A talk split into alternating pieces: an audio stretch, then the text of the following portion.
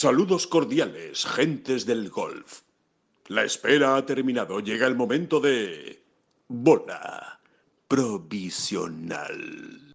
El Portugal Masters lo ocupa prácticamente todo esta semana. Primero porque efectivamente no, no, estamos en una de esas semanas potentes del golf mundial, pero es que solo con lo que hay en juego en el Portugal Masters es eh, más que suficiente para estar hablando aquí, bueno, eh, la intemerata, porque ya saben, es el último torneo del circuito europeo, eh, hay mucho en juego, la tarjeta, las categorías para el año que viene, ya no es solo quedarse entre los 117 primeros de la Race to Dubai, sino mucho más allá. Todo eso lo vamos a analizar con todo lo que hay en juego de los españoles y sobre todo pues con esa noticia que le dábamos ayer, ¿no? Esa, esa duda de Álvaro Quirós hasta el último momento para saber si podía o no jugar el Portugal Masters por esa lesión. Aparte, le vamos a repasar todo, ¿eh? un repaso del torneo del PGA Tour. Les vamos a hablar de la escuela, de la segunda fase de la escuela, eh, que ya se sabe qué jugadores y dónde juegan eh, en todos esos campos de España, se lo vamos a explicar bien. Y eh, también le hablaremos de Leaf Golf, claro, de esa final por equipos de Miami, de lo que hay de bueno, de lo que chirría, de lo que, en fin, de, muchos comentarios que van a ser eh, interesantes. Así que vamos con ello. Empezamos. Son las flechas la culpa del indio, que no son las flechas la culpa del indio. Si hay viento, si llueve, no influye en el swing no importa si es marzo, noviembre o abril. La culpa del indio, la culpa del indio, la culpa del indio, la culpa del indio. Hola, ¿qué tal? Muy buenas, saludos a todos y bienvenidos a esta bola provisional de 27 de octubre jueves, eh, pues es casi casi la última bola provisional de octubre. Esto, esto no para, ¿eh? esto sigue para adelante y, no, y no, hay, no hay parón ni descanso. Eh, Portugal Masters, la gran cita de esta semana. David Durán, muy buenas, ¿qué tal? ¿Cómo estás? Muy buenas, pues mira, tres años ya de bola provisional, ¿eh? Que, a lo tonto, a lo tonto, a lo tonto. mire usted, mire usted, no había ni pandemia cuando empezó la, la, la, la bola provisional. Sí, sí, sí, son... Es verdad que ¿Qué tiempos, aquellos? ¿Qué tiempos aquellos? ¿Qué tiempos aquellos? Son tres años y creo, si no me equivoco mal, que por ahí lo tenemos apuntado, pero bueno, aproximadamente son unos 360 programas de, bola provisional. Así que bueno, oye, se va haciendo camino al andar, que diría el clásico. Oiga usted, oiga usted, que diría el otro clásico. sí, sí, sí. Así que, que bueno, y que, y que estamos en esta semana en la que en la que evidentemente pues hay que fijar toda la, todas las miradas, ¿no? Yo creo, prácticamente todas. Fíjate, fíjate Alejandro, que has comenzado en la entradilla diciendo, eh, no es una semana de, altos vuelos ¿eh? en el calendario del golf mundial. Sí. Eh, totalmente de acuerdo contigo. Y fíjate que es la semana de la final por equipos en Leaf. sí, es verdad, es cierto. O sea, desde luego, desde luego en Leaf Golf mm, se apuesta, y de qué manera, porque esta semana eh, sea en un futuro una de las grandes del, calendario anual, ¿no? Del, golf de alta competición, Pero, mm, hombre, con, yo creo que con, honestidad se puede decir que es que realmente no, llega ahora mismo ese, mensaje o esa... Eh, ese concepto de gran final. Esa trascendencia pues no cala, ¿no? Hmm. No le llega a nadie de momento, ¿no? Tiene su lógica. ¿eh? yo creo que hay que bueno, que hay que esperar tiempo. Pues es que no, no, les queda más tampoco a, Aunque ellos mismos han demostrado la prisa ¿no? que han tenido en ponerlo todo en marcha hasta tal punto que yo creo que, que, se les ha ido un poquito las manos en el sentido de eso, ¿no? De haber construido un poquito la casa, eh, empezar a construirla por el tejado, ¿no? Porque, por ejemplo, todavía a día de hoy mm, no llega a calar, ¿no? No, no, Es así. Insisto, esta semana en sus previsiones, en su calendario, en su en, el concepto que ellos tienen de toda esta nueva de entender el golf o como quieras decirlo, pues esta semana es, importante. Bueno, la es más importante, diría yo, ¿no? La más importante. Yo creo que para ellos eh. esta es la semana grande de, Leaf Golf. Eh, por lo menos por lo que venden, ¿no? Por lo que venden, por el mensaje que quieren transmitir, es que para ellos lo fundamental es la competición por equipos y por lo tanto la final por equipos, que con la que se acaba además la temporada, ¿no? El último torneo de la temporada, tiene que ser la gran fiesta de Leaf Golf y efectivamente, pues a día de hoy, trascendente, importante, no es. Eh, ¿Curioso e interesante? Puede que sí, pero eh, trascendente e importante no, por mucho que haya una bolsa de premios de 50 millones de dólares. ¿no? Sí, eh, y ha estado de curioso e interesante, lo pondría yo entre paréntesis, sinceramente, ¿eh? Sí. no, no- no por atizar gratuitamente, pero es, es verdaderamente lo que yo creo que mucha gente siente, ¿no? Hombre, sí, curioso e interesante como el que sale un día de casa y se encuentra Sí. un billete de 20 euros en el suelo y dice, hombre, pues mira, es curioso e interesante este hecho. Sí, sí, es una, es una buena comparación. Bueno, yo más que nada lo digo también porque al final, bueno, es un formato distinto, eh, va a haber dos partidos individuales Sí, y sí, un foursome. Bueno, a ver cómo, cómo se comporta esto, ¿no? Los capitanes se enfrentan entre sí, eh, en fin. No, lo que, hay, lo que hay que recordar, o sea, yo creo que todo el mundo más o menos lo, lo- lo maneja, ¿no? Eh, Esta, esta información, ¿no? Pero eh, si acaso, ¿no? Por si acaso, que, Sí, que sí. verdaderamente, o sea, comercialmente, eh, toda la idea de Leaf Golf mm, se sustenta en, en la competición por equipos. O sea, Totalmente. es donde- el modelo es de donde- negocio. El modelo de negocio es la competición por equipos. Exactamente, Es- eso es lo que yo quería decir y, y me, y me lo ha robado perdona, perdona, que me, ha- Siempre. me he adelantado. No, no, no, muy bien, muy bien traído. ¿no? Exactamente, no, es que has dado en el clavo, es el modelo de negocio. El modelo de negocio de Leaf se sustenta eh, en, en esta competición por equipos porque es lo que aparentemente con la venta de, de los equipos ¿no? Exacto. Eh, a diferentes sponsors o empresas, como quiera uno verlo, Sí. eh, es lo que, lo que le- lo- bueno, lo que va a hacer lo que subsistir. buscan. Sí, sí, ellos ellos lo que buscan es eso, ¿no? Ese es el, el negocio que buscan, que bueno, que, que, que, que está inventado, ¿eh? que no es nuevo, que al final es eh, hacer lo mismo que hace la Fórmula 1. O sea, vender que los equipos sean escuderías y que se vendan, que, que de repente, pues, la escudería de Dustin Johnson, pues la compre eh, Pepito Pérez, que le encanta el, el golf, tiene muchísimo dinero y quiere estar en. eh, quiere tener un equipo en, en Leaf Golf y entonces paga por, por ello.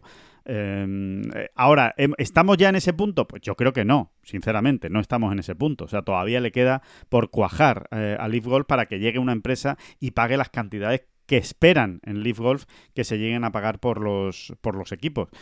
Vamos a ver si eso Hombre, con, con- la diferencia también de que la Fórmula 1, a través de toda su historia, eh, verdaderamente había, o sea, o todavía a día de hoy, ¿no? El, el gran sustento de la Fórmula 1 siguen siendo las grandes escuderías Claro, eh, legendarias, históricas, ¿no?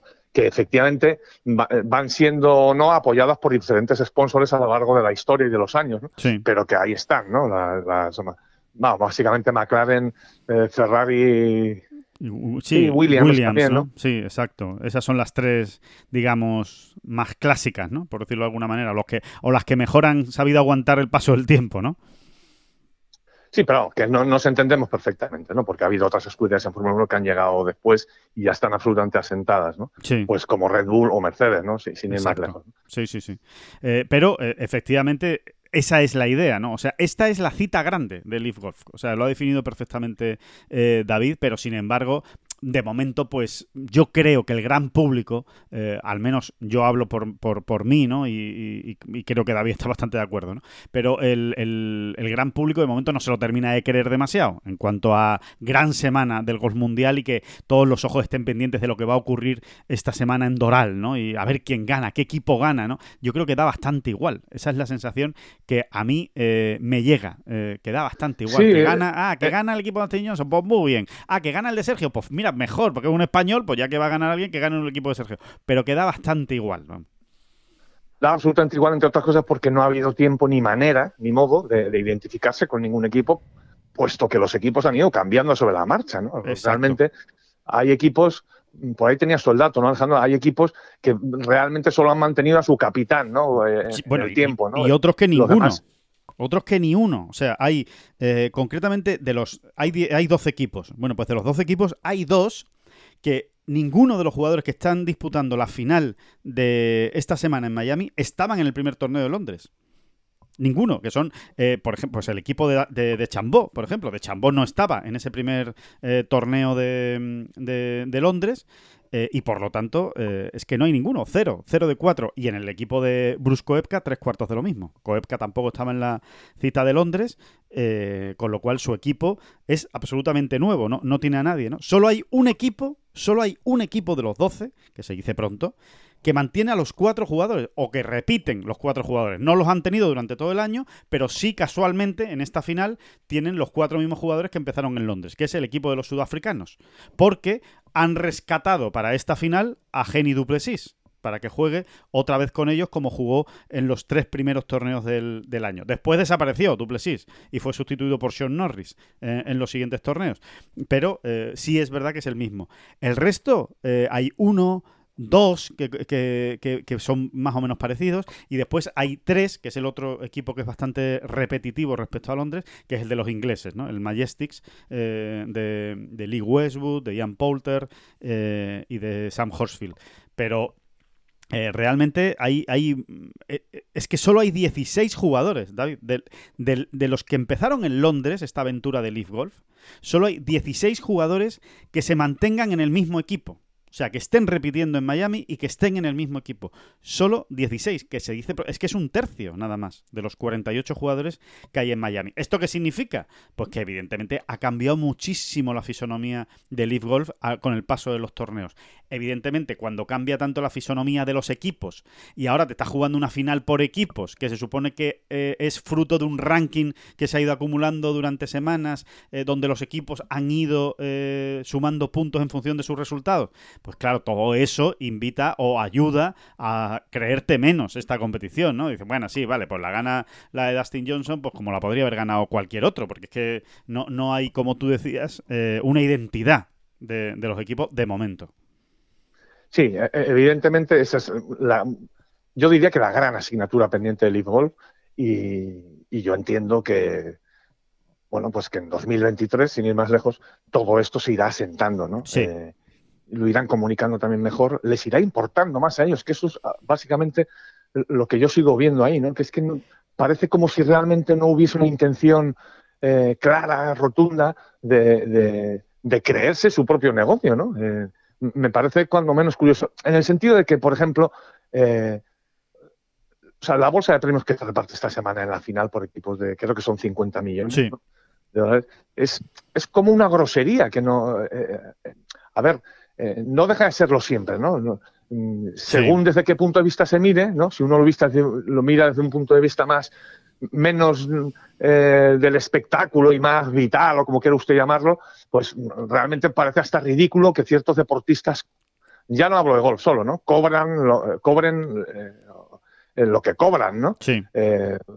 sobre esto siempre ha habido mucho debate, ¿no? Si un futbolista eh, tiene que ganar mil veces más que el, mejor de los cirujanos. Claro. Esto es el, viejo debate, ¿no? Eh, yo en este sentido siempre he sido muy laxo, ¿no? Yo he sido más de los de, aunque tiene trampa el concepto ese de, hombre, si lo generan, si Leo Messi genera eh, lo que gana, pues ¿por qué no lo va a ganar, no?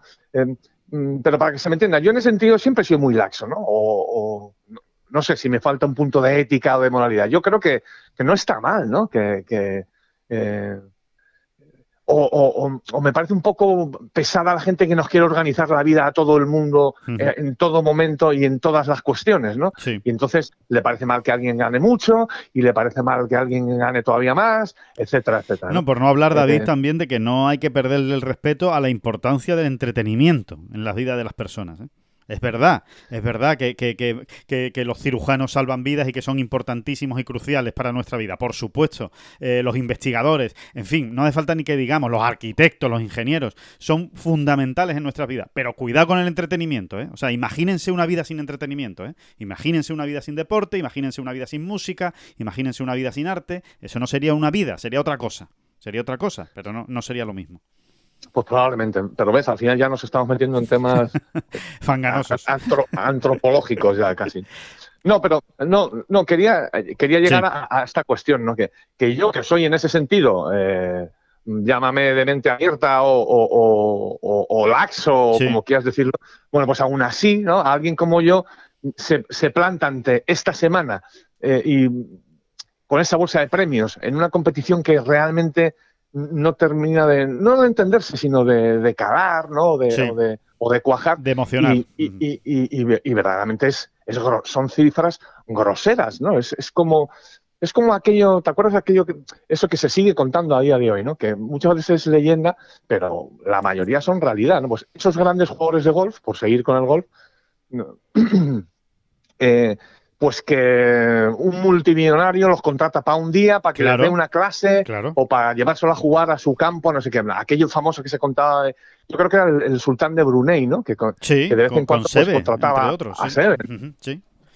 Bueno, pues eh, de alguna manera Sebe ¿qué iba a hacer Sebe, no? Pues ir a jugar ese día con el sultán de Brunei. Yo creo que cualquiera lo entendemos, ¿no? Porque dice, mira, le he puesto un precio eh, eh, inaguantable, ¿sabes? Infumable, y me lo da, ¿no? Entonces, bueno, pues me voy ahí y estoy con él. Pero eh, a todos nos parece grosero que alguien como el sultán de Brunei se gaste en un día eso para. Bueno, pues esto me, da la misma sensación, ¿no? Si es que nos da igual.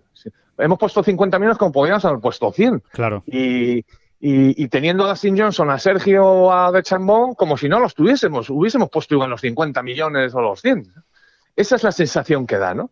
Eh, y, luego, por otro lado, esta bendita comparación mm, mm, que de alguna manera eh, pues nos da la razón a todos los que pensamos, que somos legiones, ¿eh? yo creo que somos millones y millones, todos los que pensamos que el deporte tiene que tener algo más, ¿no? Porque al final haces la comparación con el Portugal Masters, que claro, en bolsa de premios ni, se puede hacer la comparación, es como comparar un elefante con una hormiga, ¿no? Claro. Y sin embargo, y sin embargo, ese sin embargo, ese sin embargo es el, misterio de todo esto, ¿no?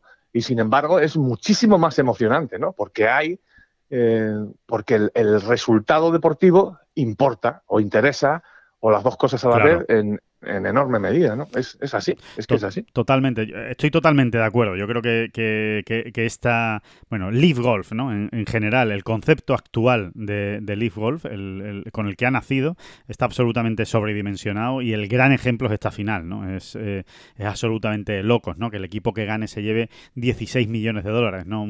4 eh, millones por, por cabeza, eh, un equipo que, que, que no ha empezado, que no lleva toda la temporada junto, que no ha participado en todos los, en todos los eh, en todos los torneos eh, del mismo modo, ¿no? O no estaba configurado de la misma manera. A mí, en el fondo, en el fondo me sigue recordando eh, y, siguiendo tu línea ¿no? del sultán de Brunei, me sigue recordando a, los, a los match esos que se pusieron de moda eh, y que, y que pues, por ejemplo, el de Tiger contra Mickelson, ¿no? el, match del Capital One, ¿no? que venía un patrocinador y te ponía 10 millones de, bolsa de premios para el ganador, en el que había una mucha parte benéfica y solidaria, eh, pero era al final, oye, mira, era una exhibición, o sea, al final era, oye, estoy juntando aquí a Tiger Woods y a, y a Mickelson para ver quién gana 10 millones de dólares por una ronda de golf nada más, ¿no? Por, por hacer menos golpes. Pues, pues esto es, un, es, es lo mismo, ¿no? Es lo mismo. A día de hoy, la realidad, la realidad del Golf a día de hoy es que es un absoluto despilfarro de dinero. Eh, que esto al final acabará cuajando y que ellos son unos visionarios y nosotros somos muy cortos de miras y dentro de 15 años o de 5 o de 6 estaremos todos hablando de Leaf Golf y qué maravilla y cómo ha cambiado el golf y ahora todo el mundo... Pues ahí estaremos, ahí estaremos. ¿eh? Pues sí, pues ahí estaremos hablando. Esto es así, pero, pero, vamos a ir contando las cosas capítulo a capítulo y en el capítulo en el que nos encontramos es desde nuestro punto de vista, este, ¿no? sencillamente, ¿no? Exacto, eh, exacto, ¿no? Así que, bueno, eso, eso es lo que eso es lo que mm, lo que va a suceder esta, esta semana en Miami, en el campo, por cierto, de Donald Trump, que por supuesto va a jugar el, el Pro-Am eh, previo al, torneo, pues allí estará eh, Donald Trump, ¿no? Y, nada, y lo único, bueno, pues por, darles tres datos, ¿no? De, de, este Leaf Golf, pues que hay tres españoles en liza, que Sergio García y que mm, Eugenio López Chacar están en el mismo equipo, que no juegan eh, ese primer cruce que se va a producir el viernes, entran directamente al sábado en las especies de,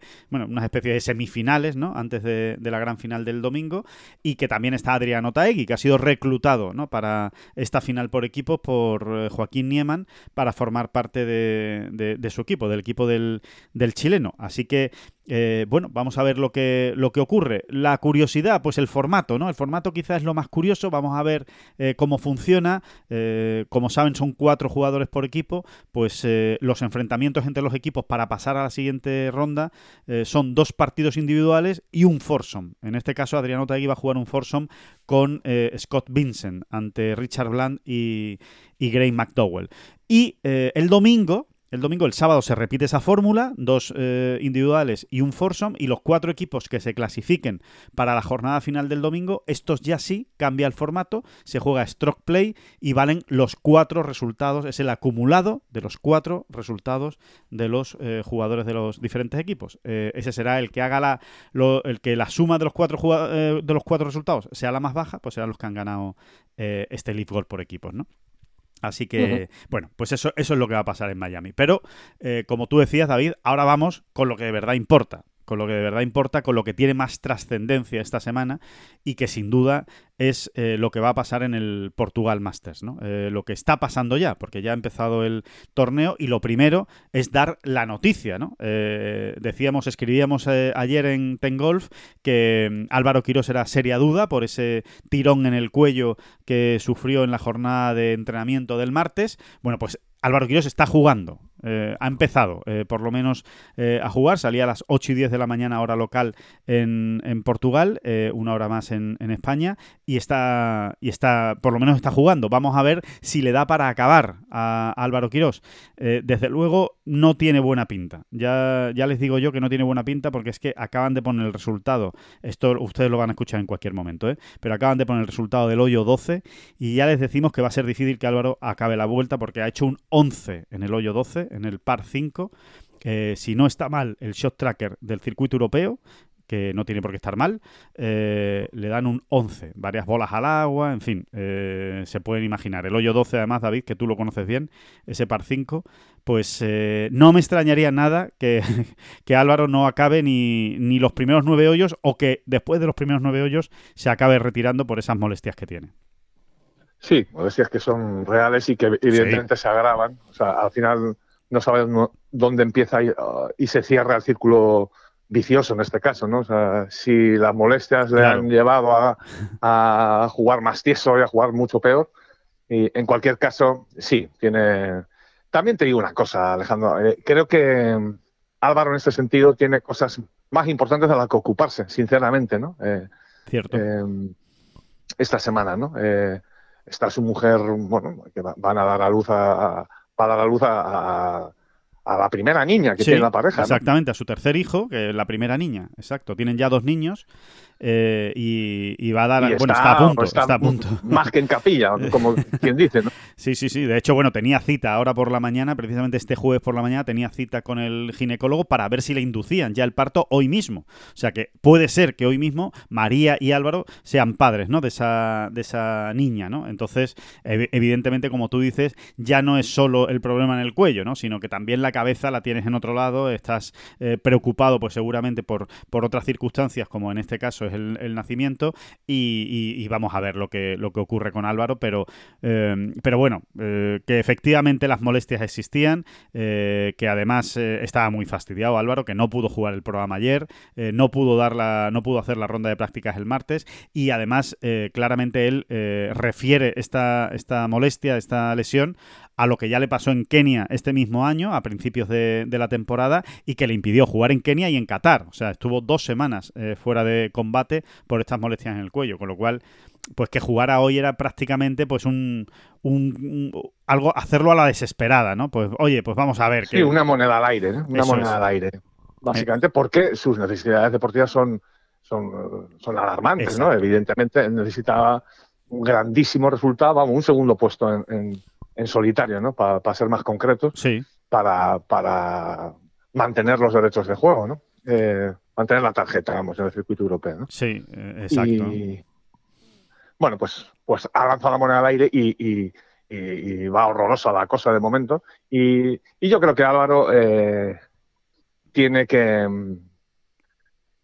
tiene que tratar de ver la parte, bueno, lo que le queda, ¿no? Eh, primero disfrutar de toda esa parte familiar, digamos, claro. Eh, que todo salga muy bien y luego centrarse mucho en esa final de la escuela, ¿no? A la que él ya tiene acceso directo, eh, bueno, por la vista de ganancias históricas del circuito europeo, ¿no? Pues, pues pues eso es lo que hay, ¿no? Sí, Eso a centrarse en esa final y a tratar de recuperar la tarjeta que seguramente pues va a perder esta semana, pues eh, a tratar de recuperarla a través de la escuela que como saben pues eh, eh, se la llevan los 25 primeros de, la, de la escuela del, del circuito europeo, de la final de la escuela, los que acaben en, entre los 25 primeros pues obtendrán esa categoría 17 pues que les va a permitir jugar pues prácticamente todo el año, hacerse un calendario mucho más que decente. No van a poder jugar todos los torneos, seguramente no tendrán acceso a las Rolex Series, pero eh, sí que van a tener un, un calendario más que decente. ¿no? El, el- No, y te, te- te comento Sí. otra cosa. Y, y- y si no pasa, ¿eh? sí, Eh, Alejandro, y si Álvaro no pasa, sí. mm, en, o sea, no se clasifica o no consigue la tarjeta, no. mejor dicho, en la final de la escuela, ¿qué va a ocurrir con Álvaro Quirós? ¿no? Bueno, pues él nos lo comentó hace relativamente poco. Sí. Dice, pues, pues mira jugar al Challenge. Exacto. ¿eh? Eh, eh, a ver, eh, trataré de jugar los torneos que pueda del, circuito europeo Efectivamente, sí, sí. Por que ejemplo, van a ser muy muy poquitos, pues alguna invitación, algún, en fin, algún torneo de estos menores donde entran eh, todos los Todo que pueden mundo. entrar del mundo Sí. mundial. eh, Sí, bueno, también alguno que haya ganado, también algún torneo en el que haya ganado y que no sea Rolex Series, que también podría entrar como, como antiguo ganador. Y, y poco más, y poco más. No es la primera vez que se ve en esta situación, que es, No. que es lo que te quería comen- lo que te quería recordar, ¿no? Sí, es verdad. No, en 2017, en 2017 él empieza la temporada en el Challenge Tour. Cierto. es jugador del Challenge Tour.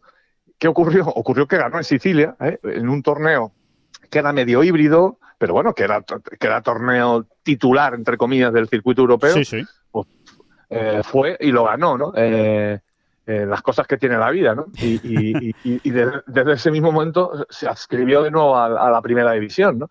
Pero, pero, pero sí, sí, el 2017 lo empezó en el Challenge Tour y en mayo eh, gana en Sicilia y, le cambia la vida de nuevo, ¿no? Exacto. Pero, o sea, que no, es la- no sería la primera vez, ¿no? Y, eh, hombre, lo que sí es interesante conocer es esa información de primera mano, ¿no? Que podemos aportar. Y es que él nos ha dicho, mira, eh, ¿qué voy a hacer, no? Pues, pues nada, eh, me pondría a jugar en el Challenge Tour. Eh, Sí, sí, sí, sí, sí. Eso lo tiene meridianamente claro. O sea, jugaría en el Challenge Tour. Hay otros que no, ¿eh? Hay otros jugadores que dicen, oye, yo si pierdo la tarjeta del circuito europeo, pues ya veré qué hago, pero yo lo de jugar el Challenge Tour no lo veo.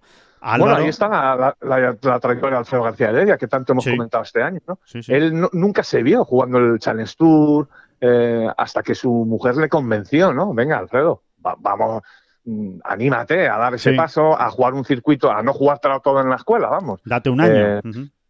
Exactamente, date un año y, y- y aquello salió muy bien, ¿no? Pero es verdad, ¿no? Y sobre todo con según qué edades, ¿no? O sea, es- Claro, claro. Álvaro es un jugador en realidad con una carrera ya muy hecha, ¿no? Eh, eh, pero yo creo que a Álvaro le, le queda todavía esa, esa espina que sacarse, ¿no? De, de- de por lo menos vivir algunos años más en, en- en- en su mejor versión, o en Exacto. lo más parecido a su mejor versión, porque yo creo que en eso estamos todos bastante de acuerdo.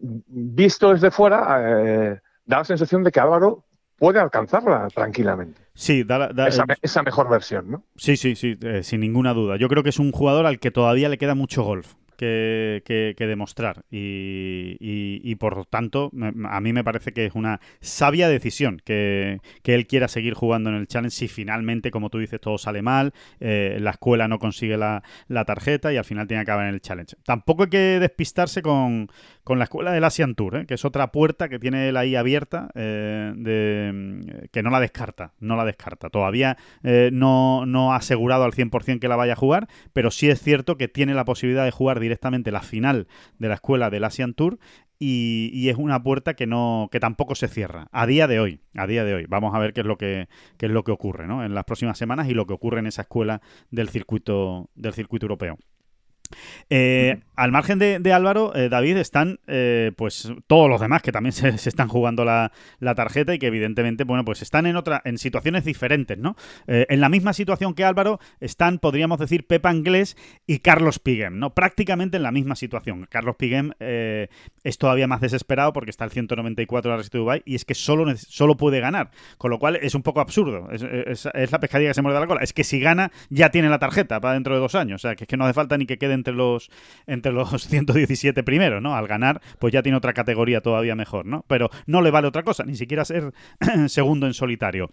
Sin embargo, a Pepa Anglés, pues como a Álvaro, sí le vale ser segundo en solitario, pues para mantener la, tarjeta. Y después están esas otras categorías, ¿no? Eh, en todo caso, en todo caso, perdona el, pequeño matiz, Alejandro. en todo caso, tanto a Pillem como a Pepa Anglés, eh, esta semana, eh, ocurra lo que ocurra, les viene muy bien, ¿no? Para competir bajo presión, por ejemplo, ¿no?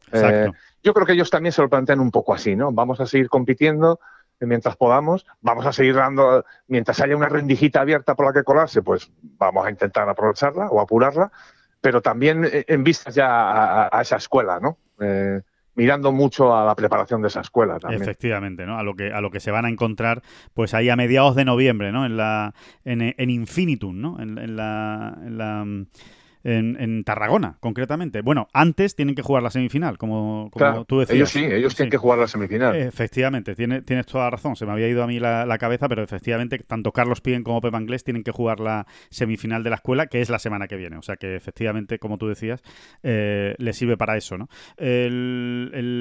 después, eh, no, vamos a ser muy farragosos, ¿no? Pero aparte de existir la categoría de los que salvan la tarjeta completa, hay otras dos categorías que, no son eh, ningún desastre, que son la, la, categoría 18 y 19, que eso es pues quedar en, la Race to Dubai un poquito más cerca de ese puesto 17, que tampoco está mal, que te da un calendario, ¿no? Aquí el gran problema es quedar del puesto 156 hacia abajo. Si quedas del puesto 156 hacia abajo, pues prácticamente despídete. El año que viene vas a jugar muy poquito, pero todo lo que sea quedar entre los 156 primeros de la Race to Dubai es bueno. Ahora mismo Pepa, Inglés eh, es bueno, o por lo menos tienes algo para el año que viene. Ahora mismo Pepa Inglés, por ejemplo, es el 167, o sea que tendría ese puesto 156 eh, a tiro, ¿no? Con una buena actuación en Portugal. Bueno, en definitiva, que hay que estar muy pendientes y sobre todo, efectivamente, hay que centrar, digamos, el, tiro, por decirlo de alguna manera, en los que mejor lo tienen eh, y que no son otros que Sebastián García Rodríguez, que está al 117, el llamado hombre burbuja es, Sebastián García Rodríguez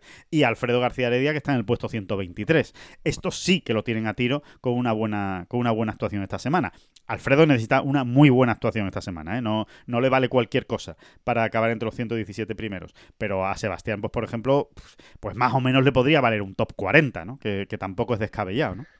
Sí, pasar el corte y un poquito más, como quien dice, ¿no? Exacto, exacto, ¿no? Y sin embargo, Alfredo no. Alfredo, pues ya, ya va necesitando un top 10, un top 12 eh, para, para, poder asegurar la, tarjeta o por lo menos darse una opción. Evidentemente, aquí de matemáticas no se puede hablar porque depende de lo que hagan otros, ¿no? En eh, esta semana, ¿no? Y de, y de cómo les vaya a los jugadores con los que te estás pegando ahí para eh, mantener la tarjeta.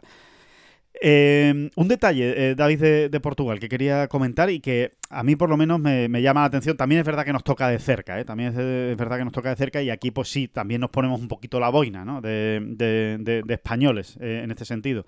Que ha sido el tema de las invitaciones para el Portugal Master. Bueno, ustedes recordarán, porque se lo hemos ido contando, tanto aquí en esta bola profesional como en Ten Golf, que mm, que Alejandro Cañizares, bueno, pues eh, cometió un error, eh, no se apuntó al torneo de Portugal, al Portugal Masters, bueno, porque no era un torneo que estaba al principio en el calendario, después apareció, total, que por una serie de eh, mm, creo que decías David, de fatalidades, ¿no? De calamidades, ¿no? Decías tú mismo hace la semana pasada.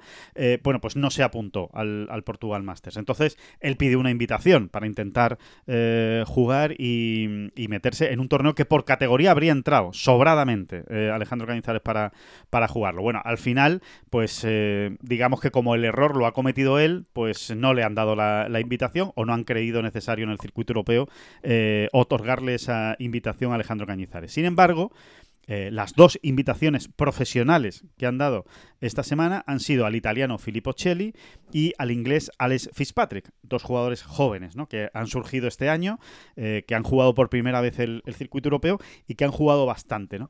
Yo, sinceramente, eh, no sé, creo que esta semana, una semana que en la que hay tanto en juego, el último torneo de la temporada, yo creo que esas dos invitaciones al menos para mí, la lógica o el sentido común eh, habría sido más normal habérselas dado a jugadores que están peleando por mantener la tarjeta y que están muy cerca de mantenerla, o por lo menos ahí, en el en el límite, ¿no? Por, por estar en la entre esos 117 primeros. Filippo Celli es el jugador 284 del ranking. Ha jugado ya 8 torneos este año del circuito europeo, es decir, ha tenido oportunidades, no, no es un jugador que no haya tenido oportunidades. Y Alex Fitzpatrick es el 179, está también muy abajo, más abajo, por ejemplo, que Pepa Anglés, ¿no?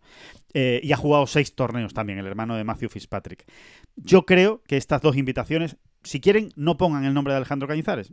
Quitamos el de Alejandro Cañizares, pero sí para otros jugadores que están ahí, en esa situación, pues en el puesto 140. Es que, esa, es, la cuestión. Eh, yo pienso como tú, ¿eh? o sea, yo creo que ahí hay que mojarse. Y aquí la cuestión es que cuántas solicitudes ¿no? tenía el, European Tour de invitación de este tipo de jugadores que se están jugando mucho. Pues no lo sé, pero seguro que un porrón, ¿no? Un porrón. Seguro, ¿eh? seguro. Y, y, lo que han hecho ha sido tomar una decisión Salomón y dice, mira, me quito un poco en medio, lo que hago es no hacer a ninguno, ¿eh? porque siempre va a haber eh, agravio comparativo, y por qué se la das a Cañizares y no a fulanito, ¿no? Y fulanito, o por qué se la das a fulanito y no a Cañizares, ¿no? Eh, y han tomado la decisión de darse a dos jóvenes valores, digamos, y me quito en medio. a ver, yo creo que, o sea, esa es, creo que esa ha sido la manera de pensar. Puede ser. Futuro, tiene, tiene sentido, tiene sentido pero, pero, hombre, mm, pues quizá hay que, uh, hay que hacerle tripas corazón y, y, y, de dar la oportunidad, por lo menos a eso, a, dos, sabiendo que sí, que va a haber agravios comparativos, pero, pero bueno, le estás dando la oportunidad a dos, um, a dos más, um, llámale más, asentados, ¿no? o, que llevan o que llevan más tiempo o que están ahí eh, peleando desde hace más años, que han ganado también en el circuito europeo, como es el caso de, de Cañizares. Yo directamente es que se lo habría dado a los dos primeros que se hayan quedado fuera de la Race y que hayan pedido esa invitación a los dos primeros. Y, así no hay agravios comparativos. No, mire, es que el primero que me la ha pedido, que se ha quedado fuera, es, no lo sé, Jens Dantorp, por ejemplo, ¿eh? que está el 151 y que no está en Portugal. No sé si Jens Dantorp está lesionado y no ha pedido, o sea, estoy hablando por hablar, no lo sé qué es lo que ha pasado con el, con el sueco, pero no está en, en Portugal. Eh, pues eh, me la ha pedido Jens Dantorp y el siguiente que me la ha pedido es Cañizares, por ejemplo, ¿no? O, o me la ha pedido, me da igual, cualquier otro nombre, me da igual, es por no decir un nombre que no existe. Johannes por ejemplo. ¿no? Johannesen tampoco está en Portugal y está el 136 del, de la Race to Dubai. Eh, bueno, pues si hubiera pedido, que no lo sé, yo se hubiera dado los dos primeros. Y ya está. Y ya si el tercero me dice, es que a mí no me lo has dado. No, ya, es que hay dos por delante tuya que me lo han pedido y creo que se lo han ganado más porque con su rendimiento en los torneos que han jugado están mejor clasificados que tú. Entonces, me parece que es más. aportas más meritocracia, por decirlo de alguna manera, ¿no? Que, que, con dos jóvenes que, que bueno, que, que, en el fondo tienen toda la vida por delante, por decirlo de alguna manera, ¿no? Que, que otros jugadores, ¿no? Sí, así es. Esa, esa podría haber sido una buena decisión, desde luego. Sí. Pero bueno, eso, eso es lo que hay. Eh, también hay que decirlo, David, que, muchas veces lo decimos y que además hay que, hay que recordarlo. Estos son invitaciones y como tal, al final se dan a los que cada uno quiera, porque son invitaciones. Aquí nadie se las ha ganado, nadie se gana una invitación. No es que me he ganado la invitación, no, no te la has ganado, te la da alguien, punto. Eh, y ya está, ¿no? Eh, tendrás más mérito o menos por conseguirla, pero, pero al final es una invitación y se da a dedo, ¿no? Así que. Se da a dedo, sí. Lo que pasa es que hay que afinar un poco más en momentos tan delicados de la temporada. Como también se afina en otros momentos de la temporada, ¿no? Y, se da un poco apelando a esa meritocracia de la que tú hablas. Pero bueno, eh, así están las cosas y, quizá podrían haber estado un poquito más finos, ¿no? ¿Eh? Exacto. es una buena manera de decirlo, ¿no? Más finos, más finura, ¿no? En la, en la decisión. Mm, que, bueno, que vamos, vamos a ver, ¿no? Vamos a ver qué tal van las cosas en Portugal, pero ya, ya lo saben, va a ser una, semana pues de muchas alegrías y también de, muchos batacazos, de, gente que se quede fuera, eh, de muchas cuentas, de después de las vueltas pues viendo en qué puesto estás, eh, si subes, si ganas, si pierdes, si, en fin, en qué situación eh, te quedas. Por cierto, hay que decir, David, que baja de última hora también en este torneo Thomas Peters, el defensor del, del título, que era uno de los grandes nombres del Portugal Masters y ha sido baja de última hora también por el nacimiento de, un hijo, ¿no? Así que, que finalmente no está, no está el jugador belga, al que le encanta este campo, ¿no? El, Don Pedro de, Portugal. Eh, sí, le encanta el campo y le encanta mm, el algarve, vamos. Concretamente le, gusta el frango, el pollito ese que, también preparan por allí. Exacto, qué bueno. Es que está muy bueno, ¿eh? Es que está muy bueno el frango. Es que está ¿eh? muy bueno, está muy bueno. Así, eh, así en, en bruto, pum, pollito con patatas, ya está. Eh, ¿Cómo estoy se pensando ahora mismo en, en un chiringuito que no me acuerdo No te el nombre. acuerdas, ¿verdad? Yo tampoco. No, me, me- me- me duele, ¿eh? me duele eh, no, no acordarme con lo bueno. que- Estaba como por Cuarteira, ¿no? ¿Puede ser? La salida ¿no? sí, de sí, Vilamoura hacia efectivamente. Cuarteira, ¿no? Estaba hacia Cuarteira y, y hay dos, uno a cada lado de la carretera. O sea, a la derecha hay uno y a la izquierda hay otro que son del mismo dueño, vamos. Y que son, Sí, sí. eh, son casi como dos casetas de feria gigantes, vamos. Que, que allí vas y que te ponen pollo con patata, vamos. Que es que no hay. Que, no- que ese es el menú, vamos. Eso es lo que se pide. Y es una auténtica maravilla, ¿no? No me acuerdo. ¿no? Efectivamente, ¿no? Pues, pues Pieters, mm, medio en broma, medio en serio, pero bastante en serio, siempre lo ha dicho, ¿no? Que, que por venir a comer frango una vez al año, pues. eh, y, y de hecho es verdad, es que eh, eh, ha jugado mucho el Portugal Master, Sí, siendo un torneo que enseguida quedó relegado, pues esto, a la última eh, etapa del año donde se, había mucho en juego, pero él nunca se estaba jugando nada realmente. sí, sí, así es. O sea que, que bueno, que, que nada, que le seguiremos, que les iremos contando, ¿no? Toda la semana lo que vaya ocurriendo en este Portugal Masters. Eh, David, hemos hablado mucho de la escuela. De la escuela, de la segunda fase que empieza la semana que viene. Eh, también la semana que viene es la final del Challenge Tour. eh, así que la semana que viene eh, es muy importante en cuanto a derechos de juego para la próxima temporada. En fin, hay mucho, mucho ahí que, que se está disputando. ¿no? Eh, ya han salido los jugadores. Vamos a hacer un repaso, si, si, os parece, de, de, la segunda fase de la escuela. De dónde se juega. Se juega en cuatro campos de España, eso ya lo sabían, pero se los recordamos, ¿no? En Isla Canela En Huelva, en Empordà Golf, en Cataluña, Desert Springs, Almería y en Las Colinas, en Alicante. Esos son los cuatro campos de España que acogen la semana que viene eh, la segunda fase de la escuela. Y allí tenemos a 14 españoles. Hacemos un repaso rápido. En Isla Canela van a jugar Manuel Morugán y Kim Vidal. En Empordà Golf tenemos a Cañizares, Pedro Oriol, David Borda, Carlos Pillem, Alfonso Buendía y Luis Masabeu. En Desert Springs tenemos a Scott Fernández, Pep Anglés y Joel Moscatel. Y en Las Colinas a Iván Cantero, Víctor Pastor y Manuel Elvira, el hermano de, de Nacho Elvira. Así que 14 son los jugadores que van a intentar meterse en la final de la escuela. Ese es el gran objetivo de la semana que viene. Y ya ven que hay nombres interesantes. ¿eh? David, pues ese nombre de Alejandro Cañizares, el nombre de Pedro Oriol, de Pep Anglés y también el de Luis Masabeu. Hay ganas también, ¿no? Por ver qué hace el amateur eh, madrileño en esta primera, bueno, prueba de fuego, por decirlo de alguna manera, después de su extraordinario, eh, su extraordinaria actuación, ¿no? En Madrid, en el Open de España, ¿no? Sí, un poco en la hora de la verdad. No es que no lo fuera el Open de España, ojo, ¿eh? no, Sí. es- no se le puede restar, bueno, ya ves tú, ¿no? No se le puede restar ni un ápice de mérito eh, a la pequeña hazaña que consiguió allí, ¿no? Sí. Porque siempre lo diremos, ¿no? Que un amateur vaya allí. Y bueno, es que en, en su caso concreto, que el mismo sábado, eh, después de disputado 40 hoyos de torneo, como quien dice, llega a situarse incluso como líder del torneo, pues Increíble. ¿no? que vamos a ampliar sobre eso, ¿no? Es, es una pasada, ¿no? Y, a- y ahí queda para él, ya para toda su vida eso, ¿no? Eh, pero es verdad que, eh, mm, de alguna manera, eso no deja de ser como un- una ensoñación, ¿no? O sea, como una oportunidad, una fiesta, un premio, un, no sé cómo definirlo, pero creo que más o menos se, se entiende, ¿no? Y ahora es la hora de la verdad, ¿no? Ahora es cuando uno coge el coche, eh, se va allí eh, y, y- y es distinta ya la presión, ¿no? Es distinto el enfoque y, bueno, por eso va a ser muy interesante, Sí. ¿no? Ver, ver sin, sin que sin que todavía a estas alturas eh, realmente se le pueda exigir nada, ¿no? Eh, yo por lo menos no me atrevería, ¿no? Pero, pero sí, que- sí que es interesante, ¿no? Ver, ir viendo en, en, en- en situaciones como esta de qué pasta está hecho cada uno, ¿no? Claro, porque eh, sobre todo, David, creo que eh, es, es interesante saber desde el punto de vista de las expectativas, pero las expectativas que él mismo se haya creado después de, de- de su actuación en Madrid. Porque yo creo que Esa como- va a ser la clave, Alejandro. Claro. Esa va a ser la clave. Porque yo creo que, como Eh, tú mismo dices, yo creo que nadie le exige nada. Nadie. Pero él seguramente sí se habrá puesto unas expectativas después de su actuación en el Open de España. ¿no?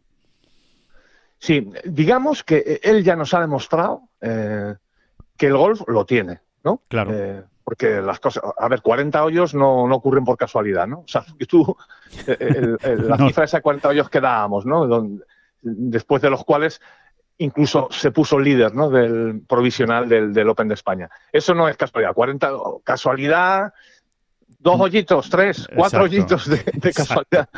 Eso no lo regalan. 40 o sea, el golf lo tiene, ¿no? Y a partir de ahí ya hay, es cómo maneje él y, digamos, su entorno, ¿eh? que es muy importante también, sobre todo a esas edades, ¿no? Cómo maneje, pues eso, lo que tú has dicho, las expectativas, eh, las prisas que uno tenga, el, hecho de saber seguir disfrutando del momento, sobre todo eso, con la edad que tiene, en fin, eh, eh, todos esos componentes tan, tan complicados a veces, que si uno, que si los consigue poner en orden, pues, pues ojo con él, ¿no? Claro, exactamente. Es, es, es, lidiar, ¿no? Lidiar con esa presión extra que... El golf lo tiene y es muy importante eso, ¿no? Porque vamos a empezar por ahí, ¿no? Si no, ¿qué hace usted? ¿Qué hace usted? si no, ¿dónde está? Bueno, de hecho, eh, más allá, aparte de todo lo que hizo en el Open de España, que creo que todos lo recordamos y que no hay que, y que, no hay que insistir en ello, eh, también está en esta segunda fase de la escuela porque pasó la primera. O sea, que es que nadie le ha, nadie le ha regalado estar aquí en esta segunda fase. Exactamente, exactamente. Jugó la primera fase y la pasó. O sea, que... Y fuera de España. O sea, que, que, bueno, que, que, aquí está. Que a ver qué es lo que muy, hace. Muy, muy, muy bien traído ese, ese, ese, dato porque yo, por ejemplo, no me acordaba. ¿eh? Y eso ya ni sí que no es ni ensoñación, ni un premio, ni nada. No, no. El, tipo, eh, antes de jugar el Open de España, estaba allí en en, esos campos de Dios, en este caso en Portugal fue. en Portugal, sí. Eh, pues probándose a sí mismo, ¿no? Y, lo bien que le fue, ¿no? Le, fue de maravilla. Y, lo mismo que decimos de Luis Masabeu, que efectivamente hemos centrado la atención en él, porque, bueno, pues por todo lo que hizo en el Open de España, eh, también hay que hablar de Kim Vidal, que también estuvo en el Open de España como amateur, que también pasó el corte, que también lo hizo muy bien, que evidentemente no fue líder y por eso no se llevó tantos focos como Masabeu, pero que vamos a ver qué hace Kim Vidal en, Huelva, ¿no? En Isla Canela Links, en ese, en ese, en ese recorrido, pues prácticamente en la frontera con Portugal. Vamos a ver qué hace, qué hace Kim Vidal. También es, eh, será interesante, ¿no? Eh, ver cuál es su evolución y también cómo ha digerido todo, porque seguro que él también eh, se llevó una gran alegría y también habrá generado unas expectativas, ¿no? Después de de, esa, de ese Open de España. Mm, y, por supuesto también pendientes, ¿no? Para mí otro de los nombres propios, pues el de Cantero. Eh, después de la lesión en la mano que le ha impedido jugar la parte final de la temporada del Challenge Tour y que por lo tanto le ha impedido realmente luchar por acabar entre los 20 primeros de, de la Road to Mallorca, pues vamos a ver cómo vuelve. Va a ser su, su, segundo torneo, porque esta semana hay Campeonato de España de Profesionales y ahí ya sí se va a estar probando el, el asturiano, ¿no? Eh, están... Eh, será, será como su banco de pruebas para antes de la semana que viene eh, esa segunda fase. Qué lejos y qué cerca está Iván Cantero, ¿verdad? Esa es la sensación que uno tiene siempre con este jugador, que, tiene mucho que ofrecer, mucho, mucho, mucho. Es un jugador mm, al que no sé, al que no cuesta nada imaginárselo ganándose muy bien la vida en el circuito europeo. Totalmente. Eh, pero siempre pasa algo, ¿no? Lo de este año ha sido una verdadera desgracia, ¿no? Sí. una desgracia porque, porque él estaba armando una muy buena temporada en el Challenge Tour, muy buena, ¿no?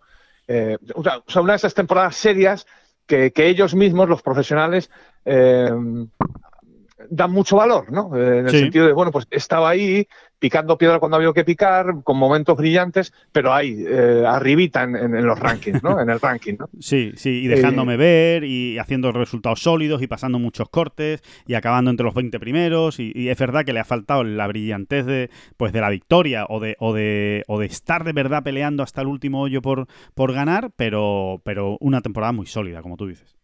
Sí, y, justo en el largo sprint final, donde realmente ya uno tiene que posicionarse pues de cara a la final del circuito, etcétera, eh, pues se queda knockout, ¿no? Se queda fuera de combate por una lesión. Es que eh, es terrible, ¿no? Es que es terrible. Muy mala suerte, sí, sí, es muy mala suerte. Y, vamos a ver, de todas maneras, eh, a mí la sensación que me transmite Iván Cantero es la de, las de un, la de un jugador que va en línea ascendente. O sea, creo que... Y como mm, que se está haciendo, ¿verdad? o sea, se está haciendo ahí está juego lento no, eh, lentísimo, ¿no? Sí.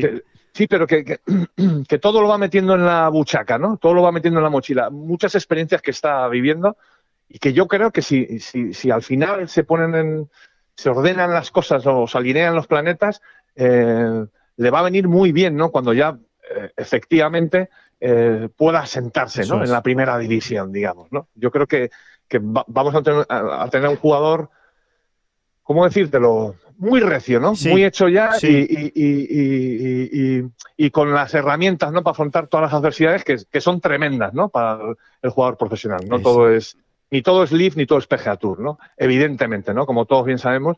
Y, las historias de cada uno de ellos, o muchas de las historias de, de estos jugadores son, bueno, son para empezar muy bonitas, ¿no? O sea, es Sí. eh, deporte puro y duro, ¿no? Exacto, ¿no? De, de- de mucho sufrimiento, de mucha superación, eh, de, de que aquí nadie regala nada, ¿no? Básicamente, en, en muchos, en muchas de estas, de esas historias, bueno, en todas, ¿no? Aquí regalar, regalar lo que se dice regalar, a nadie le regalan nada, ¿no? Para, para estar Lo, donde... in- lo increíble del golf, si me permites volver a decirlo, Alejandro, yo creo que es de esto de una manera u otra lo hemos dicho mil veces, pero lo, lo increíblemente eh, bonito eh, eh, y singular, diría yo, ¿no? del golf, es que luego un Iván Cantero, ¿eh?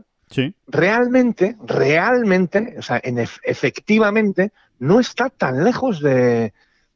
que- a ver, eh, eh, se me entienda la burrada, ¿no? No está tan lejos, no digo a día de hoy en concreto, ¿eh? Sino, pues una vez que ya has dado el salto y estás jugando en el European Sí. Tour, por ejemplo, y según qué clase de jugador también, ¿no? Yo creo que Iván Canter es un jugador que en cuanto se estabilice, ¿no? En cuanto mm, consiga ordenar un poquito más cuatro cosas, no está tan lejos del top 50 mundial. Sí, Entonces, sí. tú, venga, dame la colleja ahora, dame la colleja.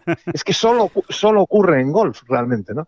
Pero es forma parte de, de la gracia de este deporte también, ¿no? Y es por eso también por lo que muchísimos jugadores, pues, eh, insisten una y otra vez, ¿no? Sabiendo que están cerca, sabiendo, porque son todos unos jugones, realmente juegan muy bien al golf, ¿no? sí, y, y- y- y- y están muy lejos o no tan lejos, ¿no? Y Exacto, como sí, son sí. casos, como son casos que vemos año tras año, ¿no? De jugadores que de repente ¡pum! aparecen de la nada y de la nada resulta que no aparecen, ¿no? Hay una historia siempre detrás, uno empieza a ver y, y- y se da cuenta de, de que o, o de que algo ocurrió, se ordenó en un momento dado, ¿no? El caso de Matt Wallace es brutal en ese sentido, ¿no? exacto. Es- Es absolutamente brutal, porque Matt Wallace con 18 años no era nadie, pero es que con 19 años no era nadie, es que con 20 años no era nadie. No, Ujú. no. A ver, eh, se me entienda, claro Sí. que era alguien, ¿no? Sobre todo un gran jugador de golf, pero eh, al, al nivel del que estamos hablando, ¿no? Y de repente re- yo recuerdo cómo él contó la historia, precisamente creo que fue en un blog en la página del European Tour, y la historia es eh, brutal, ¿no? O sea, cómo él fue trabajando, trabajando, trabajando hasta que llega un momento en que en un mes donde se lo toma para, para apuntalar, pues según qué partes del, del trabajo técnico, pues dan con una clave y, y- y empieza la explosión brutal aquella, ¿no? Que Sí. te acordarás, ¿no? Que ha Sí, sí, sido sí. el- una de las más bestias una de las más bestias que hemos exactamente una de las más bestias que hemos pues ese, ese año aquel año en el Alps cuánto ganó seguido yo no sé si ganó seis Yo creo que ganó seis seguidos. o siete. No seis seguidos, pero seis o siete en toda la temporada. Una barbaridad. sí o, o ganó seis torneos en, en ocho que Sí. jugó o algo así bueno pues todo empieza a partir de un mes de mayo junio no me hagas mucho caso donde ocurre esto que te he dicho él lo contaba mucho mejor no yo no me acuerdo los detalles Claro. como ya estaba jugando muy bien, ya había hecho algún buen resultado y de repente, clan, clan, clan, pone en orden cuatro cosas en un mes, en un mes. Pero claro, ese mes no fue mágico, es ese mes venía detrás de otro, otros muchos Claro. meses de mucho trabajo, etcétera, ¿no? Y de repente, ¡plam! salta la liebre, ¿no? Y, y- y lo hemos visto, estas cosas ocurren en gol, ¿no? Ocurren en gol. Sí, ocurren y, y- y no, hay que, no hay que descartarlo. De hecho, fíjate si ocurren en golf, eh, David, para bien y para mal, ¿eh? Porque también ocurre para mal, que, que de repente, pues eh, jugadores que hace eh, dos años eh, estaban en la cresta de la ola, por decirlo de alguna manera, o que estaban peleando por ganar torneos en el circuito europeo dos, tres años, y que este año están en, jugando la segunda fase de la escuela. Es que eh, he estado echando un... Pero que no son, que no son uno ni dos, ¿eh? Es que empiezas a leer nombres, Alejandro, Sí, y es, Y- y- y es- es- es alucinante. Yo estoy convencido de que... poquito a poco echándote las manos a la cabeza y diciendo, madre mía. pero este también, así, o sea, lo- lo- tú vas diciendo la lista y dices, pero este también está ahí. Bueno, pues eh, es así, o sea, eh, háganse una idea, o sea, eh, como diría que tomen buena nota de, de los nombres que vamos a decir, que juegan la semana que viene la segunda ¿Cómo, fase cómo de te, cómo lo iría, ¿Cómo te lo iría Lopera eso, Lo- Alejandro? Em, como, como- Hombre, eh, buena toma buena nota. Toma buena nota. toma buena nota. Toma buena nota. Bueno, pues tomen, tomen buena nota porque, eh, por ejemplo, les vamos a decir nombres. Tomen ustedes buena nota. Ese, ese, ese es Don Manuel Ruiz de Lopera. Tomen ustedes buena nota. El, el- por ejemplo, Mateo Manasero. Sí, Mateo Manasero yo creo que lo tenemos eh, todos más o menos en la cabeza de que efectivamente lleva unos años, pues que le está costando, que tal y cual. Pero bueno, ahí está, ¿eh? Mateo Manasero en la segunda fase de la escuela, ni siquiera en la final de la, de la escuela. Julian Suri, jugador norteamericano que hace tres años, no más, en 2019 eh, y 2018, era como una de las revelaciones ¿eh? del circuito europeo. Ojo que ha venido un americano que lo está haciendo muy bien, a ver si es el próximo Koepka. Se, llegó a decir. Exactamente.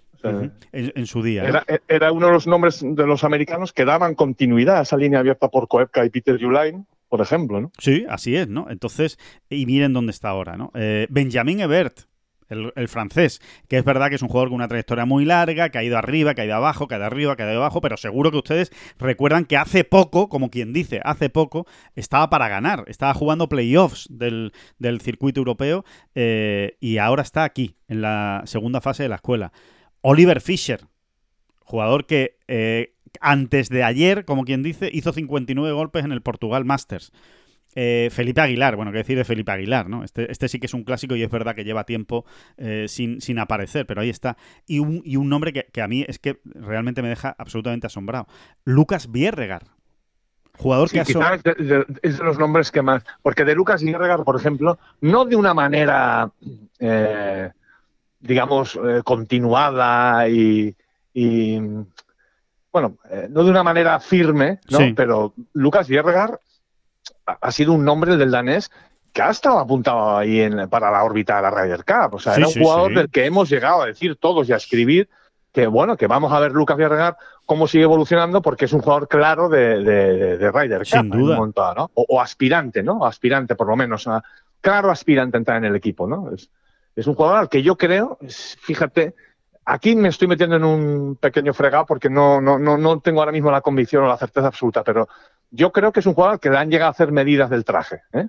eh a ver, las medidas del traje se las hacen a muchísimos jugadores. Por ejemplo, a Jorge Campillo se la hicieron también. Por ejemplo, antes, eh, en, los meses anteriores a la Ryder de París de 2018, mm, es lógico, ¿no? Que seis meses antes, pues se tomen medidas, pues a, muchos jugadores que en un momento dado, dando un estirón en esos seis últimos meses, se pueden meterse en el equipo, ¿no?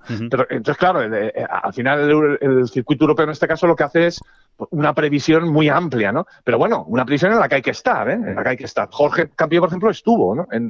pero y Lucas Vierga juraría que también estaba en, aquel grupo, ¿no? Sí. Pues fíjate, ¿no? Pues fíjate, ¿no? Y, además que es que mm, era eso, ¿no? Era un jugador sólido. Sí, sí. Eh, jugador que, que, sonaba. O sea, para mí era una especie de Bisberger. Bierregar es una especie de Bisberger. Sí, sí, totalmente. Jugador sólido que tú dices, bueno, este está creciendo, está creciendo, está creciendo y se va a acabar metiendo antes o después en la, en la Ryder. Bueno, ha llegado a jugar el circuito americano, ¿eh? ha jugado torneos del circuito americano. No ha tenido la tarjeta nunca, pero ha tenido torneos del circuito americano y, y miren dónde está, segunda fase de la escuela, ¿no? Lorenzo Vera, Lorenzo Vera en 2019 salía en el partido estelar de la final de Dubái con John Ram. Eh, en 2019, ¿eh? hace tres años, ¿no? Realmente no hace tanto, ¿no? O sea que, eh, y está también en esta segunda fase de la escuela, ¿no? Es, es, es, lo que tiene este deporte, ¿no? Que, que, realmente, bueno, pues cambia mucho de, de, un año para otro, de dos años para otro, y que cuando uno entra en, en barrena, por decirlo de alguna manera, cuesta mucho, cuesta mucho salir. Esa es la. Cuesta mucho salir de ahí, ¿no? Gary Stahl, ¿no? Está, anda por ahí que realmente ganó en, ¿te acuerdas, no? Ganó en Abu Dhabi un año. Claro. Parecía que se iba a comer el mundo y es que fue prácticamente ganar allí y, luego no, no vuelve a levantar cabeza, ¿no? Es, una cosa del las cosas que ocurren. Sí, sí, sí. Y también está Takumi Kanaya, por cierto, que es un caso un poco diferente, pero bueno, es un poco en esa misma línea, ¿no? Es un jugador que hace dos, tres años parecía que iba a sacarse la tarjeta del circuito europeo en cuatro o cinco torneos, en seis. Recuerden que era número uno del mundo amateur, cuando se pasó a profesional, recibió varias invitaciones del circuito europeo. No lo hizo mal, ¿eh? No lo hizo mal en los torneos que jugó, pero ahí está. Al final, pico y pala y a la escuela a la segunda fase porque no te han salido las cosas, ¿no? Tan rápido o tan bien como tú creías eh, en, esos primeros torneos, ¿no? Así que... Sí, yo, yo creo, sin, encontrar eh, sinceramente la relación eh, directa o exacta, creo que todos estos tiempos de pandemia y la pospandemia, ¿no? con el venga, lo voy a decir así, con el descojone que ha habido en las categorías estos dos últimos años y, y, sin, y sin la escuela, yo creo que todo esto, fíjate, tiene que ver también un poco con, con, bueno, con encontrarnos ahora en, en, en este entry list de, de, las, de las cuatro sedes de la semifinal de la escuela, tantísimos jugadores, eh, eh, bueno, pues ilustres, vamos a decirlo Sí. así, ¿no? O- Sí, sí, sí. O que no te cuadran, ¿no? Que estuvieran aquí, ¿no? Que, que- Ahí está David Reese, creo que lo has dicho también, ¿no? Graham Storm. Sí, no, no, no lo Eh, había dicho. El de Drysdale no lo había dicho. Y, y otro que estaba jugando hace tres años el desempate. Bueno, tres no, dos años. En 2020 estaba jugando el desempate con eh, Jorge Campillo por ganar el Qatar Masters.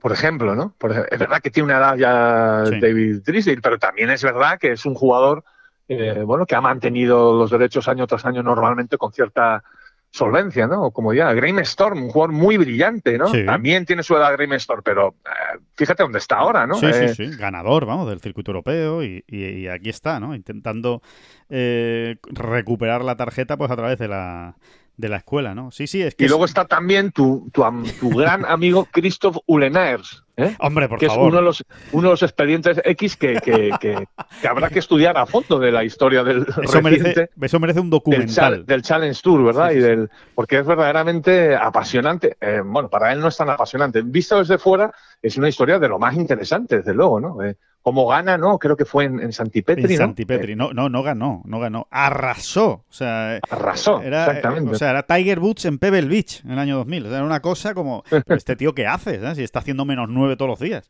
Arrasó en su primer torneo en el Challenge Tour. O sea, que, que no es que... Claro, esa es la gracia. Claro, claro, claro. Que tú dices, bueno, que este que ha salido aquí, este tío quién es. Y, y, y- ahí está. Y, no, y, no, y, no- y casi nunca más se supo. Es increíble. Y sí, por, por no decir nunca, ¿no? Por no decir nunca, efectivamente. Qué cosas más extrañas pasan, de verdad, ¿eh? Sí, la verdad es que sí. Eh, bueno, pues eso será la semana que viene y evidentemente pues estaremos muy pendientes también a ver qué, qué es lo que ocurre ¿no? en, esos, en esos torneos de esa segunda fase de la escuela. Por cierto, eh, David, confirmamos una noticia que prácticamente ya la habíamos dado, ¿eh? pero Álvaro Quiro se ha retirado de- del Portugal Masters. Eh, lo ha hecho después del sexto hoyo, del hoyo 15. Concretamente se ha retirado con un Verdi, todo hay que decirlo. ¿eh? Ha hecho Verdi en el hoyo 15 y, y ahí ha dicho que, no podía más, que se acabó. Eh, así que, que nada, pues una pena, ¿no? Una pena que no haya podido competir en, en su máximo nivel, ¿no? Eh, eh, pues sobre todo sano, que no haya podido dar, haberlo podido intentar por lo menos, ¿no? Pero eh, se retira Álvaro y, me imagino que rumbo a Sevilla. Eh, Álvaro, pues para eh, estar junto a su mujer y, ver si finalmente, pues es hoy cuando nace esa su, primera hija, ¿no? Como tú, como tú comentabas antes. Pues sí, efectivamente es una pena, pero, pero bueno, era algo que podía ocurrir. Mira, en este caso, siempre ocurre, ¿no? Cuando estás allí en los torneos, siempre ocurre que, mm, que hay ciertas, comi- eh, bueno, pues, comentarios así de trastienda, cuando un jugador eh, tocado Sí. físicamente apura para salir, ¿no? Sí. Porque, ¿Por qué? Pues porque en realidad está tocado y hay un primer suplente, ¿no? Eh, Claro. un primer reserva que está ahí esperando su oportunidad. Yo, en este caso, ¿qué quieres que te diga? Normalmente siempre me he puesto del lado del, del- del que sabe a jugar, del jugador tocado que sabe a jugar. Claro. Eh, Normalmente, habría que ir viendo caso por caso. Si, si, si un jugador verdaderamente está impedido para jugar, em, es ridículo, pero no suele ocurrir, ¿no? Ahí además funciona mucho el subconsciente. Dice, voy a probar, ¿no? Aunque esté, me duele mucho el cuello, me duele mucho un- Claro. una muñeca, me duele mucho una rodilla. eh, siempre hay un- como un puntito de luz ahí al fondo y dice, yo voy a probar, ¿no? Voy a probar a ver si la cosa empieza bien, ¿no? Y yo en ese sentido eh, intra- me- in- intento ponerme en el papel de ellos, ¿no? O en la situación de ellos y sinceramente, ¿no? Que cada cual lo vea como, como, como quiera, ¿no? Pero yo me pongo en el papel de ellos y creo que haría lo mismo. Sí. Apurar, sí, sí, sí. apurar. Y esta semana mucho más, David. Es que esta semana yo creo que está absoluta y completamente justificado. O sea, decir, oye, mira, eh, sí, me duele el cuello, sí, no estoy a mi mejor nivel, eh, sí, no sé cómo va a salir esto, pero tengo que darme la oportunidad, ¿no? No vaya a ser que, oye, empiece con tres verdis, eh, las cosas ya empiezan a doler menos, la cabeza está mucho más centrada, en fin, ese tipo de cosas, ¿no? Yo, yo creo que precisamente eh, estoy, estoy de acuerdo contigo. Al final, oye, eh, tiene que intentarlo, ¿no? Y más en la situación en la que estaba eh, Álvaro y la, y la necesidad por la, por la tarjeta, ¿no? Así que. Ver, al final siempre va a haber ahí un médico que, que te va a decir, usted no puede salir a jugar, ¿no? Claro, Y, y- y entre el usted no puede salir a jugar y el usted va a salir a jugar en perfectas condiciones, hay ahí una, un amplís- una amplísima gama de, de colores grises, ¿no? Y ahí ya es la decisión personal, pero es que lo vemos en todos los deportes de la competición, ¿no? O sea, cuántos jugadores salen infiltrados, ¿no? A, Exacto. jugar un partido de fútbol, por ejemplo, apurando, apurando, apurando, ¿no? Porque le viene bien al equipo, porque él también quiere estar ahí, en fin. Es- son situaciones que no son de A o B, blanco o negro, ¿no? Es- Exacto. es- Que, que pueden, que pueden cambiar muchas, muchas cosas, ¿no? Y que bueno, y que hay que ponerse en la mente de todos, ¿no? Así que, que nada, que bueno, pero eso, esa es la última noticia con la que, bueno, pues vamos dando, llegando al fin, ¿no? De esta, de esta bola provisional. Una mala noticia, pero bueno, eh, que se compense con una magnífica noticia hoy o en los próximos días, que sea eh, el nacimiento de esa, de esa niña. Eh, ojalá vaya todo bien, es lo que le que es, deseamos. a ver, es el comentario facilón, pero verdaderamente yo creo que estamos todos de acuerdo, ¿no? Que es lo importante, ¿no? Y, y yo insisto, eh, tiene tiempo Álvaro para resetear, reagruparse, ¿no? En, en sus cuarteles de invierno, como se suele decir, Sí, aunque estemos en otoño, y, nada, y, echar el resto, ¿no? En, esa final. Exacto. Y ya que estamos hablando de buenas noticias y de buenas nuevas, eh, David, pues para también para acabar, para poner un broche en todo lo alto en esta bola provisional, eh, vamos a hablar también de, la Costa del Sol. Eh, vamos a hablar de eh, ese- esa maravilla que es eh, jugar al golf en la Costa del Sol, sus campos, que está de moda, que está de moda. Ustedes lo saben, que está de moda el- la Costa del Sol. No hace falta ni que nosotros se lo, se lo digamos. Los torneos que hemos tenido este año, lo que todavía queda por tener, ¿eh? Eh, recuerden, ¿eh? en Alferini Golf, en Villapadierna, ahí vamos a tener el Andalucía Costa del Sol Open de España y ahí volveremos a estar disfrutando de los campos de la Costa del Sol. Pero es que no es solo de los campos, es también del turismo en la Costa del Sol, es también de la gastronomía de la Costa del Sol, en fin, ya lo saben, que... mm, sabes, que hay, un, torneo en, en el mismísimo centro de la Costa del Sol Sí. que se juega todos los 31 de diciembre. ¿m? 31 de diciembre. 31 de San diciembre. Fermín. Gra- San Hombre, Fermín. por favor, San Fermín de toda la vida. Sí, sí, eh, por parejas, muy divertido. sí, ¿eh? 31 de Que- diciembre, ¿eh? el último día del año, fíjense. Sí, eh, vaya este comentario para finlandeses y nórdicos varios. ¿eh? Sí, sí, sí, sí. Exacto, que, que dirán 31 de diciembre. Finlandeses, Me estás hablando de... islandeses y Dice, el- ellos, ellos ahora mismo están escuchando esta bola provisional. gentes del norte, gentes del norte. No, Sepan ustedes. Que hay un Bueno, torneo no, el no, 31 lo digo porque es un torneo por parejas muy divertido Sí, que al que yo ya me he adscrito para siempre Es un fijo. por los siglos de los siglos. Amén. es un fijo en tu calendario, Sí, sí. como Portugal para, para Pieters. eh, Lo para- va a ser. De momento no es que lleve yo mil ediciones jugadas, ¿no? Pero, pero alguna llevo. Y, y, y, bueno, eso, ahí. Costa del Sol, 31 de diciembre. ¿Qué más queremos? Claro, manga corta. Tercer hoyo, manga corta. Por- Si no, si no es el segundo, ¿eh? Si no es el Sí, segundo. sí, hoyo dos, hoyo, y los más, ¿eh? los más navarricos, los más navarricos de- de- desde el hoyo uno, Bueno, desde el hoyo uno. un islandés en, en- en pantalón corto está jugando ahí. Vamos, Sí, y en chanclas, y en chanclas. sí te descuidas, sí, sí, totalmente. Así que, que nada, que, que ya vamos eh, terminando esta bola provisional, que vamos a ponerle el punto y final, vamos a centrarnos en ese Portugal Masters, vamos a ver qué ocurre con el resto de, de españoles y que disfruten del fin de semana, no les digo más, que aprovechen el buen tiempo, que, que todavía hay y todavía hace calor en, en muchísimos sitios de España para jugar al golf eh, y disfrutar este magnífico deporte. Muchísimas gracias a todos por estar ahí y escuchar esta bola provisional y por supuesto muchísimas gracias David. No, no, por Dios, a usted, a usted. Que no son las flechas la culpa del indio, que no son las flechas la culpa del indio. Si hay viento, si llueve, no influye en el swing, no importa si es marzo, noviembre o abril. La culpa del indio, la culpa del indio, la culpa del indio, la culpa del indio.